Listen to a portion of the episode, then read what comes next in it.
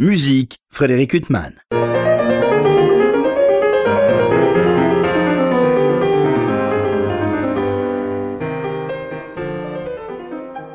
Bonjour Frédéric Huttman au micro, j'ai le plaisir de vous retrouver pour un nouvel entretien. Aujourd'hui j'ai l'immense plaisir euh, de recevoir Aline Piboul. Bonjour. Bonjour. Alors je vous reçois à l'occasion de l'apparition d'un disque euh, aussi magnifique que formidable au niveau des découvertes, euh, consacré à quatre compositeurs français qui ont vécu d'ailleurs pour, pour trois des quatre fort longtemps, à la fin du 19e et, toute une grande partie du 20e siècle, Gustave Samazeuil, Abel Déco Pierre euh, Octave Ferraud et Louis Aubert. Alors, euh, ce disque qui paraît euh, sous l'égide du Printemps des Arts de Monte-Carlo dans leur très belle collection de disques, on le reçoit à l'Impiboul, on se dit, bon, bon, on va découvrir des œuvres françaises, un patrimoine, c'est magnifique. Et puis, on est tout avide de cette découverte et on découvre que toutes les œuvres sont sublimes. Alors ça, ce qui est parfois inattendu. C'est ça, quatre, quatre chefs-d'œuvre. Quatre chefs-d'œuvre et c'est, pour moi en tout cas, incompréhensible qu'aussi peu de personnes euh, les interprètent. Il y a quelques enregistrements, euh, notamment euh, voilà, Marie-Catherine Giraud qui, a enregistré Le Chant de la Mer. de Samazeuil. Voilà, de Samazeuil, qui avait enregistré Les Types aussi de Pierre-Octave Ferrou. Mais finalement, voilà, très, très peu de gens s'y sont confrontés et c'est bien dommage. Alors on connaît votre grande curiosité, vos précédents disques D'ailleurs, euh, permettez de le constater, un disque piano-flûte euh, avec une œuvre de Léo Smith, du Tilleux et d'autres œuvres, et puis un disque aussi également splendide avec du Tilleux forêt, mais ça c'est déjà un patrimoine qu'on connaît mieux. Plus, Et là, euh, vous explorez ces territoires. Alors comment ça s'est passé? C'est une commande de Marc Monet Voilà, c'est-à-dire que Marc Monet a passé des, heures et des heures à, écumer le répertoire français méconnu et, euh, euh, est tombé sur euh, voilà, ces, quatre chefs-d'œuvre absolus et, m'a proposé, comment dire, Marc connaissait mon, goût pour la musique française, mon goût pour les, choses méconnues. Voilà, j'aime bien sortir des, musiques du placard, on va dire. Et donc, connaissant, enfin me connaissant, finalement, il m'a proposé ce magnifique projet. Alors, on connaît bien sûr votre énorme curiosité, mais vous, euh, au départ, euh, quand vous êtes venu au piano, c'était quoi Un amour de l'instrument, un amour des œuvres? Vous aviez entendu un pianiste à la radio euh, Alors, mon grand-père était musicien. il était violoniste, chef d'orchestre, prof d'histoire de la musique en lycée. Donc, vous l'avez connu? Oui, je l'ai bien connu. J'ai bien connu. Il est décédé quand j'avais à peu près 20 ans et j'adorais mon grand-père. Et c'était quelqu'un d'extrêmement généreux et de, très ouvert, euh, vraiment de merveilleux et qui, savait très bien parler de musique et, voilà, de partager avec euh, ses petits-enfants. Euh, voilà, c'était quelqu'un d'extraordinaire. Et puis je, sais que, que ses, anciens élèves du lycée s'en souviennent très bien parce que donc il dirigeait l'orchestre du lycée, le chœur. Et Non, c'était à Montluçon. Il s'appelait Charles Tate. Euh, et, c'est marrant parce que grâce, grâce à Facebook, euh, j'ai retrouvé de ces anciens étudiants euh, qui, m'ont dit avoir été extrêmement touchés par l'enseignement de mon grand-père. Certains sont devenus musiciens. Il a vraiment suscité des vocations.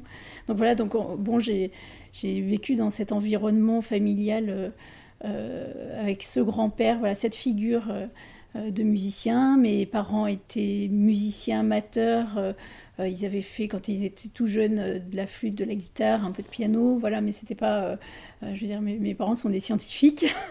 Pour le coup, mon père est géologue, chercheur, et puis ma mère, ancienne prof de maths et proviseur de lycée. mais voilà, ils ont toujours été heureux finalement que je fasse de la musique. voilà, ils m'ont toujours soutenu dans, dans cette voie. Et le piano, c'est arrivé, bah, en fait, je ne sais pas trop. Je me souviens avoir fait des, des rêves des rêves pendant la nuit. Voilà, j'étais toute petite et je faisais pas encore de musique et mes rêves c'était que je serais musicienne. Et après, il y a eu des pianistes que vous idéalisiez, que vous écoutiez, que vous ah adoriez. Euh, je me souviens quand j'étais ado, j'adorais euh, France Clida par exemple, Madame Liszt. j'étais très euh, Chopin Liszt de toute façon, donc voilà. Et puis, et puis très vite Martha Argerich. Voilà. ça, ça m'est resté. Chopin Liszt sont des compositeurs que vous continuez à interpréter? Oui, oui, c'est vrai que. en France, on aime bien mettre des étiquettes aux gens. et, vous, depuis le concours d'Orléans. voilà, donc là, c'est l'étiquette très 20e siècle, contemporain, alors que finalement, la musique contemporaine, à une époque, j'en ai joué beaucoup, j'ai fait beaucoup de créations, mais j'en fais quand même beaucoup moins maintenant. et, et, finalement, Chopin, Liszt, Schumann, ça, ça a quand même jamais quitté mon répertoire. voilà, voilà, bah, au Listomania en octobre dernier, je jouais Les Funérailles de Liszt, Bénédiction de Dieu dans la solitude. Voilà, à côté de, par contre, voilà, de musique contemporaine. J'aime bien confronter les genres, en fait. D'ailleurs, euh, souvent les pianistes qui, qui, ont beaucoup joué de musique contemporaine donnent un éclairage. je ne veux, mm. pas risquer un cliché, mais ça donne un éclairage autre à, la mm. musique classique ou romantique. Et, ça nous fait écouter les œuvres euh, souvent différemment. Oui, je ne sais pas si le fait d'avoir fréquenté justement ce répertoire très contemporain vous a pas changé votre... Si, je pense. En fait, euh, je pense qu'il y a plein de choses qui ont fait euh, évoluer ma façon de jouer. Euh, la musique contemporaine, très clairement, parce que je pense qu'on écoute d'autres choses, on, est peut-être plus dans une notion de d'espace et puis de la gestion du temps aussi, de, la durée de notes, des choses comme ça. Et, et c'est vrai que quand je joue par exemple la polonaise fantaisie de Chopin, euh, pour moi, je me dis, tiens, le début, c'est peut-être euh, une prémonition du spectralisme. Voilà. Ah, c'est une œuvre difficile. Hein. Je parle pas seulement à jouer, mais même pour l'auditeur, c'est un univers euh, qu'on met longtemps même à posséder. c'est ça, mais parce que je pense que c'est une, une œuvre vraiment novatrice, comme la barcarolle aussi de Chopin. Ce sont des, des œuvres extrêmement denses et, et, je trouve assez visionnaires. Et effectivement, quand on fait de la musique contemporaine et qu'on revient à ces œuvres-là, on les joue différemment de quand on avait 15 euh, ou 18 ans et qu'on faisait pas encore trop de musique contemporaine. Oui, mais alors justement, il y a ces partitions qui sont des amis de toujours, vous parlez de Chopin, Liszt, et puis il y a ces partitions euh, que vous apprenez justement à l'occasion d'un projet.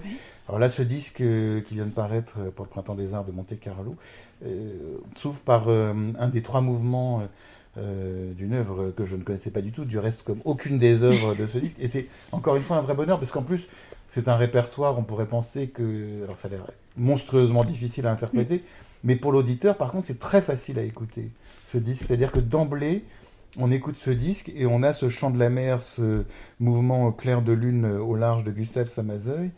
Et c'est une musique qui est immédiatement abordable pour l'auditeur. Mais c'est peut-être votre jeu aussi, mais je ne veux pas vous faire rougir.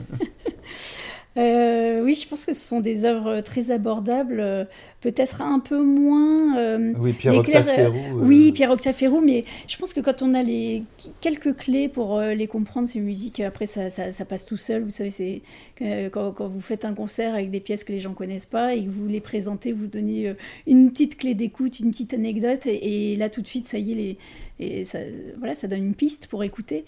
Pierre Octave Ferrou, faut vraiment s'imaginer que c'est quelqu'un qui s'amuse et qui fait trois caricatures de personnages.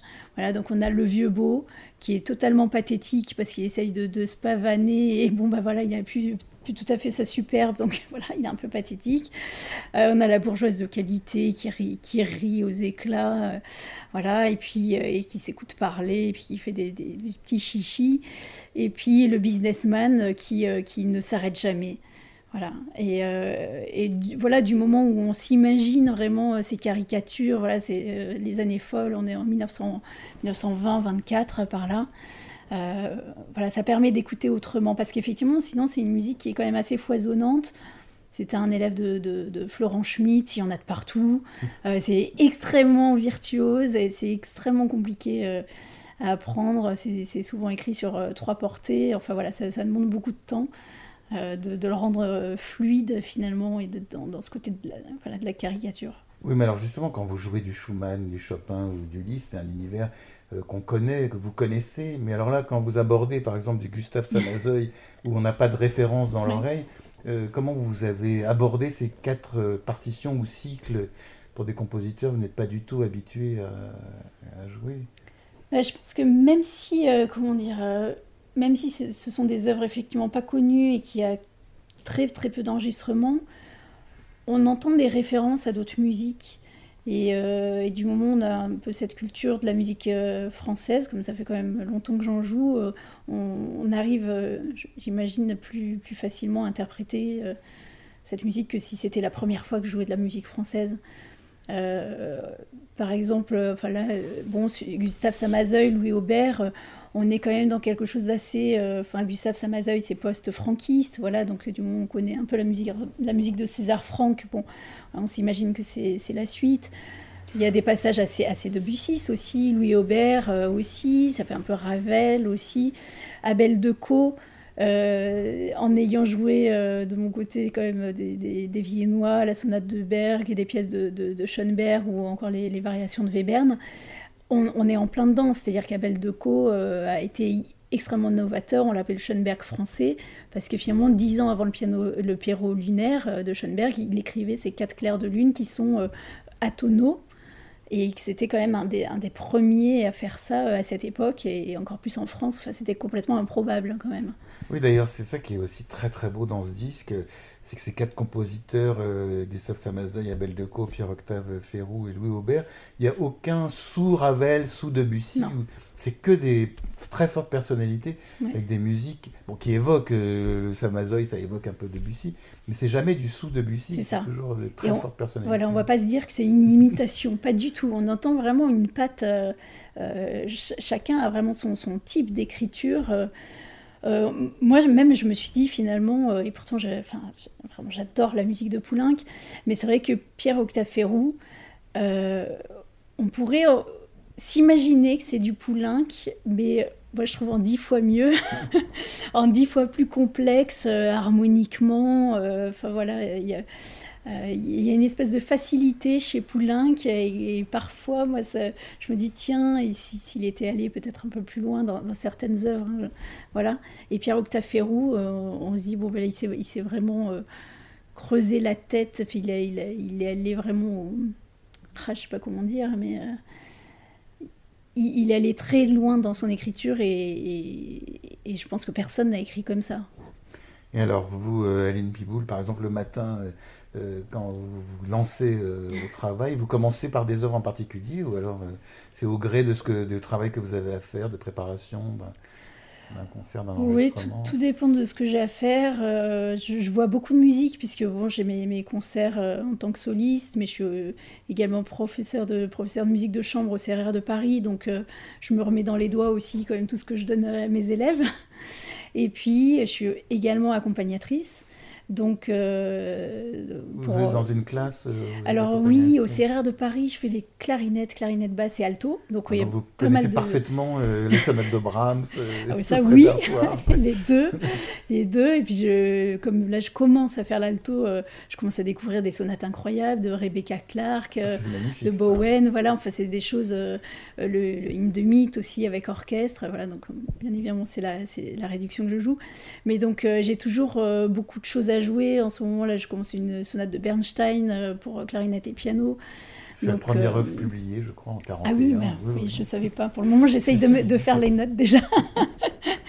donc, euh, donc, je me mets au piano bah, avec une espèce de grosse pile de partitions, de choses à jouer voilà, dans tous les domaines. Et puis, et puis, bah, voilà, ça dépend des jours. J'ai pas, j'ai pas vraiment de rituel, en fait, euh, au piano. Mais ça, c'est un bonheur aussi, aussi d'accumuler comme ça toutes ces partitions. Bon, c'est pour le travail.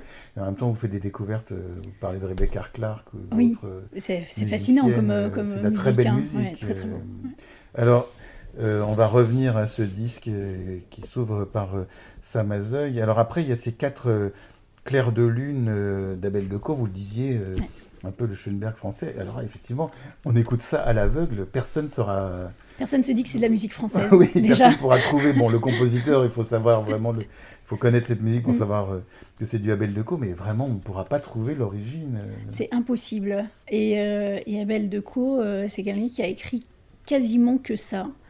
il était organiste au Sacré-Cœur à Montmartre, donc grand organiste. Je crois qu'il était aussi critique musical. Et euh, finalement, il a, il a, très peu écrit, puis il a écrit ses clairs de lune. Il s'est marié, et puis bah, voilà, il a, il a fait au fond euh, sa carrière euh, d'organiste, et puis il a beaucoup enseigné aussi. Il était vraiment très dans, dans, la transmission voilà, des savoirs. Et, c'est comme s'il avait écrit un chef-d'œuvre qu'il avait peut-être, je sais pas, totalement dépassé. Est-ce qu'il a On peut se poser plein de questions. Est-ce qu'il a eu peur? Est-ce que ses amis autour de lui lui ont dit mais c'est quoi cette musique là T'es pas du tout dans la mouvance de maintenant. Donc voilà. Bah, et peut-être qu'il s'est arrêté pour ça en disant qu'il faisait peut-être quelque chose de, trop bizarre. Je sais pas. Mais en tout cas, pour moi, c'est extrêmement visionnaire. Oui, en plus, ce qui est étonnant, ce qu'on apprend en lisant le texte passionnant qui accompagne ce disque, signé de François Gildas Tual, c'est que c'était un élève de Massenet euh, et de Théodore Dubois. Alors, euh, de Vidor. Euh, et de Vidor, aussi. Oui, oui. Donc, ils ne sont pas connus pour être des révolutionnaires de non, la c'est ça. C'est ça. Donc, je ne sais pas trop ce qui s'est passé dans sa tête. Est-ce qu'il a fait des, des, des, des, rêves prémonitoires? Je ne sais pas. Mais en tout cas, sa, musique est, sa musique est vraiment exceptionnelle. Et puis, extrêmement évocatrice. Elle est, enfin, les quatre clairs de lune commencent sur un, texte symboliste. Et, euh, donc, euh, voilà, on est dans Minuit passe avec les douze coups de minuit. Euh, qui, viennent nous, claquer aux oreilles là dans, les graves. après, dans la ruelle, on a l'impression d'être poursuivi par quelqu'un. Enfin, c'est un univers euh, très, très sombre, énigmatique. Après, on a le cimetière, on a l'impression de, voir passer des spectres et puis d'avoir une, espèce de, montée de lune dans le ciel. Enfin, c'est absolument magnifique. Et puis, le, dernier clair de lune, la mer. Il euh, faut se dire qu'on est à peu près à la même époque euh, de, de, Bussy, de la mer, de sa mère à lui. Et. Et puis, puis étrangement, en plus, Debussy, qui a, qui a fini d'écrire euh, sa mère euh, à Eastbourne, euh, Decaux est né, est né finalement de l'autre côté de la Manche, en fait, en Seine-Maritime. Et voilà, dans les mêmes années, ils, écrivent ces, ces, deux mers totalement différentes. Debussy, dans une mer où on commence voilà, de l'aube à midi, on est plus dans, dans comment la, la mer va s'éclairer au long de la journée. Et, euh, et de c'est une mer euh, de clair de lune, et euh, on est dans une mer extrêmement sombre, qui n'a absolument rien à voir, et pourtant, voilà, même époque. C'est fascinant de mettre les deux en, relation, en fait. Aline Piboul, on ne va pas parler de la situation actuelle qui est si difficile, et ces concerts qui sont constamment annulés, etc. Par contre, on va pas parler des choses de plus heureuses. Vous avez justement donné ce programme au Printemps des Arts de Monte-Carlo il y a peu. Euh, il y a eu un accueil de, cette musique que les gens ne connaissent pas, enfin, sauf quelques spécialistes, ou Marc Monet euh, vous, a, invité à la jouer. Mais donc, vous avez eu des échos déjà de, ces oui.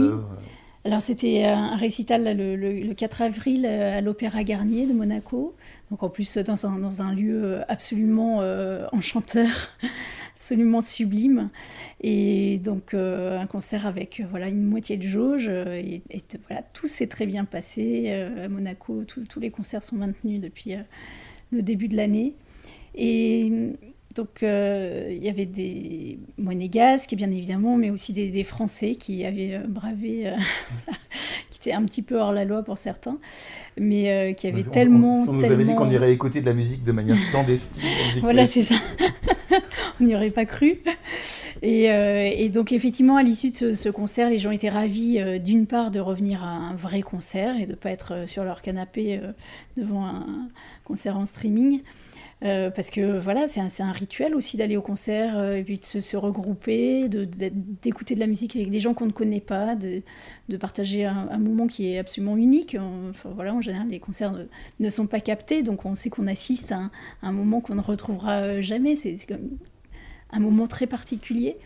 Et, euh, et le, le, retour de, de, ces gens sur ces musiques était euh, formidable, parce que je, je, je crois vraiment en, la volonté d'une grande partie du public de, ne pas toujours écouter les mêmes choses, d'avoir euh, voilà, cette envie de découvrir. Il y, a une certaine curiosité, et puis, et puis bon, bah voilà, quand, quand, ce sont des musiques de cette, de cette qualité-là, euh, les gens bah, sont d'autant plus heureux de, découvrir ça et de se, dire, mais au fond, pourquoi c'est jamais joué? Bah C'est ça, on est très heureux de découvrir euh, ces œuvres. Alors, vous parlez justement, à Piboul, euh, du fait que le concert, c'est un événement, et en général, c'est pas capté, c'est un événement unique. Est-ce que vous changez beaucoup, vous Est-ce qu'après avoir travaillé des œuvres pendant des semaines, vous arrivez à un concert, vous pouvez changer Je parle pas en musique de chambre, où là, il y a des concessions à faire. Il y a des, il y a des contraintes par les autres musiciens avec lesquels vous jouez. Mais vous arrivez seul Est-ce que vous pouvez, euh, là, sur, le fait que vous êtes dans telle ou telle salle, devant tel ou tel public, est-ce que ça peut changer énormément? Oui, tout à fait. Bah, D'une part, euh, on n'est pas dans la même acoustique hein, que chez soi, donc ça, ça change beaucoup de choses. On n'a pas le même piano aussi, donc chaque piano nous apporte euh, quelque chose de différent, nous apporte sa personnalité à lui. Et, et la même œuvre sur dix pianos différents, bah, c'est dix choses différentes. Et donc, effectivement, j'aime bien ce côté euh, du concert euh, où il y a cette part d'improvisation en fait. Euh, voilà, oui, on connaît, on connaît les choses, on connaît la, musique, on connaît les notes, on sait quel doigt on va mettre sur quelle touche, etc. Mais après, il y a, tout ce qui. Et puis, en fait, il y a aussi comment dire l'écoute du public. Entendre le silence d'un public, alors encore plus maintenant avec les masques et tout ça, il n'y a plus aucune toux. Et puis comme les gens ne sont pas assis les uns à côté des autres, ils ne parlent pas. ils ne parlent pas, voilà. Mais donc, euh, de toute façon, voilà, de sentir l'écoute euh, d'un public fait que nous aussi, on écoute les choses de façon différente et qu'il y a toujours, euh, comment dire, l'impression de, de découvrir les œuvres que pourtant on joue et qu'on connaît depuis longtemps, de les redécouvrir grâce à l'écoute d'un public. Et alors là, sur ce disque, alors peut-être pour moi, le compositeur le plus connu, et encore, c'est quand même pas Ravel ou Debussy, c'est Louis Aubert, on connaît des mélodies. Euh, et puis euh, récemment, euh, un magnifique duo, Arthur Ancel et Mia Berenskaya ont enregistré une œuvre pour deux pianos de Louis Aubert. C'est un compositeur que vous aviez joué avant ou pas du tout non plus Pas du tout. Pas du tout, je le connaissais par le disque de, Romain David et Stéphanie Morali qui ont enregistré l'œuvre pour euh, violon et piano. Et, euh, Excusez-moi de vous interrompre, que les auditeurs euh, ne se trompent pas, ça n'a aucun rapport avec le Aubert qui a composé Fra Diavolo ou d'autres opéras voilà, son nom. et ça n'a rien à voir avec la station de métro Aubert à Paris. Donc c'est Louis Aubert, Louis Aubert, compositeur français qui a vécu de 1877 à 1968. Voilà. Et, et, qui est le créateur quand même de, des valses nobles et sentimentales de Ravel. Donc excellent pianiste. Donc en fait, je, connaissais euh, les sillages par euh, mon ami Romain David qui les, qui les avait enregistrés euh, voilà, il y a 2-3 ans à peu près. Mais je ne connaissais pas du tout le reste de sa musique. Et, et c'est une musique bien écrite pour C'est très bien écrit. C'est très très bien écrit. Contrairement à Ferrou, qui est totalement alambiqué, extrêmement compliqué, complexe, enfin voilà, très très difficile. Aubert, c'est difficile, mais ça reste on sent que c'est vraiment un pianiste qui a écrit ça et euh, ça, tombe bien sous les doigts, comme on dit. C'est agréable à faire sonner. Et alors, toujours dans le texte qui accompagne ce disque, on apprend que ces œuvres ont été interprétées en 1927 par une élève de Marguerite Long, euh, Hélène Pignari. alors, sans tomber dans les clichés actuels, justement, on, nous parle comme si les femmes avaient jamais été des interprètes ou des compositrices et que c'est la grande révélation. Et quand on pense à toutes les grandes femmes, les femmes grandes pianistes du passé, leur importance même aux côtés de compositeurs comme Ravel et euh, donc voilà, on en sait un peu plus sur cette femme euh, ou alors euh, Alors non, je, ne la connais pas, mais concernant les femmes dans la musique classique, je pense qu'effectivement il y, a, eu énormément d'interprètes femmes très reconnues. Euh, et que bizarrement, elles ont peut-être été mises un peu de côté. Euh, voilà, de même pour les compositrices qui soit n'avaient pas le droit euh, de, composer, soit ont composé dans l'ombre de leur mari éventuellement, ou ont été interdites après. Bon, bref. et effectivement, elles sont, elles sont remises à l'honneur depuis quelque temps. il me semble dater ça d'à peu près MeToo euh, et, c'est très bien. Moi, je suis très, euh, très heureuse de ça. Je joue beaucoup la musique de Mel Bonis depuis euh, environ 2-3 ans. Et, c'est une compositrice fabuleuse qui était en classe avec Claude Debussy, par exemple. Je veux dire, ils étaient copains de classe. Et, je ne sais plus quel prof disait d'elle que c'était la, la, plus douée de la classe. Et elle a eu une, voilà, une histoire folle parce qu'elle a été mariée avec quelqu'un qu'elle n'aimait pas, elle était amoureuse de quelqu'un d'autre mais qui n'avait pas euh, sa situation, euh, la même situation sociale. Donc voilà, interdiction de se marier. Bon bref, elle a eu des enfants, elle s'en est occupée, elle a mis sa carrière de côté et puis elle s'y est remise plus tard. Voilà, donc euh, on a aussi Lily Boulanger, merveilleuse compositrice mais qui est morte extrêmement jeune finalement. Voilà. Donc il y a des destins quand même assez, assez tragiques et, et, effectivement certaines femmes ont été vraiment mises de côté, pareil pour les interprètes et on, redécouvre un peu maintenant et voilà. Alors vous le disiez, ce programme vous a été suggéré par Marc Monet. Euh, vous avez lu beaucoup d'autres partitions avant d'enregistrer ce disque Ou alors vous avez vraiment sélectionné ce que vous avez enregistré? Alors en fait, Marc m'a vraiment proposé ce programme-là. Euh, il m'a dit euh, c'est comme ça. c'est comme ça, c'est ça que je veux entendre. Est-ce que ça vous dit ou pas Voilà. moi, de mon côté, oui, je fais beaucoup de recherches sur la musique française. Euh, j'écoute euh, beaucoup, beaucoup de choses. Euh, merci YouTube, merci MSLP. voilà, c'est le site sur lequel on peut trouver des milliers, des milliers de partitions très peu connues. Je découvre aussi les impressionnistes anglais. Enfin voilà, toute cette période en fait, fin 19e, début 20e, me passionne assez. En même temps, euh, je, suis arrivé chez vous, il y avait sur la clavier, enfin, la partition, sur le pupitre, pardon, la partition des Kreisleriana de Schumann que vous avez envie de retravailler. Euh, c'est un compositeur qui vous accompagne depuis toujours euh, Oui, Schumann, oui, ça fait partie des les, compositeurs qui m'ont le plus accompagné au début. C'était vraiment Chopin, Schumann et Liszt. C'était pour moi la, musique française, euh, je, ne comprenais rien, ça m'intéressait absolument pas en fait. Ça m'a intéressé euh, beaucoup plus tard et puis maintenant ça me passionne. Mais j'ai eu comme ça des, espèces de marottes où, euh, voilà, je vais me centrer sur quelque chose et puis après je vais faire tout à fait autre chose. Voilà. Donc la, musique romantique, j'ai jamais totalement arrêté, hein, parce que je parlais tout à l'heure d'étiquettes. Certaines personnes vont se dire que je fais que de la musique française et de la musique contemporaine. C'est pas du tout vrai. Je vous disais tout à l'heure, pour les j'ai pu jouer voilà, les funérailles et puis euh, Bénédiction Dieu dans la solitude de Liszt. Donc c'est vraiment. Euh, je continue d'apprendre des nouvelles œuvres du 19e siècle. Mais euh, voilà, j'aime bien mélanger en fait. Par exemple, si vous faites un, vous donnez un concert, vous allez, vous pouvez donner des œuvres romantiques des œuvres contemporaines au même programme. Oui, bah par exemple, justement, la, première fois que Marc m'a téléphoné pour euh, le Printemps des Arts, c'était euh, pour 2019, et il m'avait dit voilà, vous êtes quelqu'un d'original, je veux un programme original qui mêle euh, présent et passé. Ça, ça met la pression quand on vous dit ça. en même temps, je me disais, bon, c'est génial, j'ai vraiment carte blanche et je vais pouvoir faire euh, quelque chose de fou et c'est ça qui m'intéresse euh, le plus.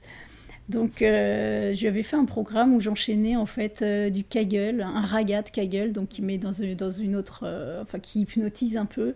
J'enchaînais ça, une sonate de Schubert, la sonate en la, en la mineur. j'enchaînais du, du Gluck, la, mort d'Orphée, euh, j'enchaînais ça à du Berriot. voilà.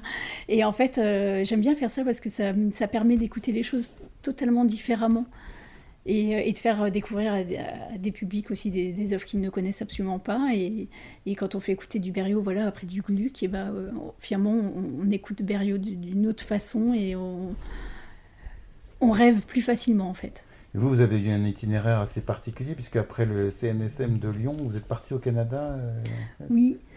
Euh, en fait, j'avais entendu parler de d'un fabuleux endroit, voilà, l'université de Montréal, où il y avait euh, plusieurs profs absolument extraordinaires et que le, niveau était, était, était, fou.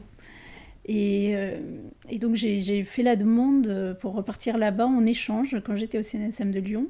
Je suis partie donc deux fois quatre mois chez Jean Saulnier, euh, qui est quelqu'un d'absolument merveilleux, un prof comme. Euh, enfin. J'allais dire le prof parfait, dans le sens où c'est quelqu'un euh, d'une immense générosité, d'une grande bienveillance. On sait que pour bien apprendre, finalement, il faut être dans certaines conditions psychologiques aussi. Et, lui, c'est quelqu'un qui arrivait vraiment à mettre ses élèves en confiance. Et c'est quelqu'un qui était euh, tout à fait euh, capable d'expliquer le pourquoi du comment, de comment on joue du piano en fait, et de façon vraiment très euh, précise et très, très concrète sur les sensations, sur les mouvements aussi, d'où par le geste, que finalement le, geste ne part pas du doigt, mais le geste part de bien au-delà en fait, plutôt du dos, de l'omoplate. Et, et, je me souviens de cours voilà, où vous pouvez euh, vous montrer une planche d'anatomie pour vous expliquer les choses. Et c'est quelque chose qui m'a, beaucoup manqué euh, euh, chez certains profs en France, en fait, d'être dans, comment dire, d'être au fond trop dans la musique et dans l'interprétation et pas assez dans le côté boîte à outils de comment on fait les choses parce que c'est au fond c'est bien beau d'avoir une idée c'est bien mais il faut il faut avoir les, capacités physiques et concrètes de, les exprimer je, je, me dis toujours c'est pour avoir une pensée complexe, il faut avoir du vocabulaire. Si on n'a pas de vocabulaire, on ne peut pas avoir une pensée complexe. Et pour le piano, c'est la même chose, enfin pour n'importe quel instrument. Il faut, euh, faut vraiment comprendre que notre instrument, c'est pas le piano, mais c'est déjà notre corps. Et donc, comment on fait fonctionner notre corps pour utiliser un piano? Et Jean Saulnier, lui, alors il venait d'où euh, C'était quoi son, sa tradition d'enseignement, en fait euh? Alors, je ne sais pas s'il avait. Enfin, il est. Comment dire? Jean, en fait, c'est quelqu'un qui a des mains immenses. vraiment, il une paluche incroyable. Et je me souviens qu'un jour, il m'a dit euh, J'ai rencontré Marc Durand, donc, qui était un autre prof euh, de l'Université de Montréal, qui est maintenant à la retraite et qui était euh, également très invité à la Juilliard School et qui était l'assistant de Leon Fleischer. Et donc, quand Jean a rencontré Marc, c'est quand il avait à peu près 25 ans. Il m'a dit jusqu'à 25 ans, je me dépatouillais au piano, mais j'y arrivais pas vraiment. Je ne savais pas où mettre mes doigts tellement ils étaient grands. Et que cette rencontre avec Marc, qui avait tout décortiqué, la façon de jouer du piano et de l'enseigner, ça avait donc révolutionné totalement sa vie. Et après, ils sont donc retrouvés euh, collègues et, euh, et, le pôle piano était, euh, à Montréal était, était fou. C'est-à-dire qu'on entendait euh, le troisième concerto de Rachmaninoff dans une salle, la salle d'en face c'était le deuxième concerto de Prokofiev, euh, le concerto de Ravel euh, juste à côté. Enfin, on entendait vraiment que des grandes œuvres à un niveau vraiment très impressionnant. Aline Piboul, on va terminer cet entretien en revenant sur ce disque du Gustave Samazay, Abel Decaux, Pierre-Octave Ferrou et Louis Aubert. Et vraiment, encore une fois, c'est une magnifique découverte. C'est pas seulement une découverte, c'est vraiment de, de, la très très belle euh, musique. Samazeuil, bon, vous avez enregistré un mouvement de ce chant de la mer. Il a beaucoup composé pour le piano, on le sait ou... Alors Samazeuil, il a donc euh, le chant de la mer. Euh, effectivement, là, j'ai enregistré seulement le deuxième mouvement pour des raisons de, de, de durée du disque. Voilà, exactement. Mais il y a deux autres mouvements qui sont absolument remarquables. Gustave Samazeuil, finalement, il a il n'a pas écrit tant que ça, mais il a été euh, transcripteur. Je crois que finalement, euh, gagner plus d'argent à être transcripteur aussi qu'à être compositeur. Et euh, il a fait beaucoup de, transcriptions, notamment celle qu'on connaît le plus, c'est le prélude à l'après-midi d'un faune de Debussy, qu'il a transcrite pour, pour flûte et piano. Et que j'ai enregistré euh, pour mon premier disque en fait avec Jocelyn Aubrin qui est flûte euh, solo à l'Orchestre national de Lyon. Notre premier disque c'était sur euh, des musiques à peu près de la même époque que ce nouveau disque, c'est-à-dire entre 1890 et 1920. Donc vous le disiez, vous êtes notamment en classe d'accompagnement avec clarinette, vous avez enregistré deux disques avec un flûtiste. Vous aimez particulièrement jouer avec des instrumentistes avant alors, en fait, c'est comme ça que ça s'est passé. Enfin, c'est des histoires de rencontres, hein, finalement. Euh, euh, Jocelyn, on se connaissait du CNSM euh, de Lyon. Finalement, on était étudiants ensemble. Et puis, bon, bah voilà, les classes de clarinette, non, c'est un peu tombé comme ça, finalement. Et et, c'est très bien parce que finalement, euh, la clarinette, vous avez autant Brahms que euh, Lutovslavski euh, ou Debussy, voilà, Bernstein. Donc finalement, le répertoire est vaste et, finalement correspond au répertoire que j'aime défendre, c'est-à-dire quand même un répertoire assez vaste. Oh bah ça, vous avez, bien fait d'être pianiste, voilà. En tout cas. Euh, je rappelle la parution de ce disque absolument magnifique pour le printemps des arts de Monte Carlo. On attend euh, une suite parce que c'est. Il y a encore mille choses, mille choses à, jouer, à faire découvrir, effectivement. on est très impatient de les découvrir. En tout cas, je vous remercie infiniment d'avoir été mon invité. Merci beaucoup. Pour euh, illustrer cet entretien avec la pianiste Aline Piboul, je vous propose d'écouter Le chant de la mer, Clair de lune au large, de Gustave Samazeuil et trois œuvres de Louis Aubert, trois sillages sur le rivage, Socorny et Dans la nuit. Merci pour votre écoute, bonne fin de soirée sur RCJ.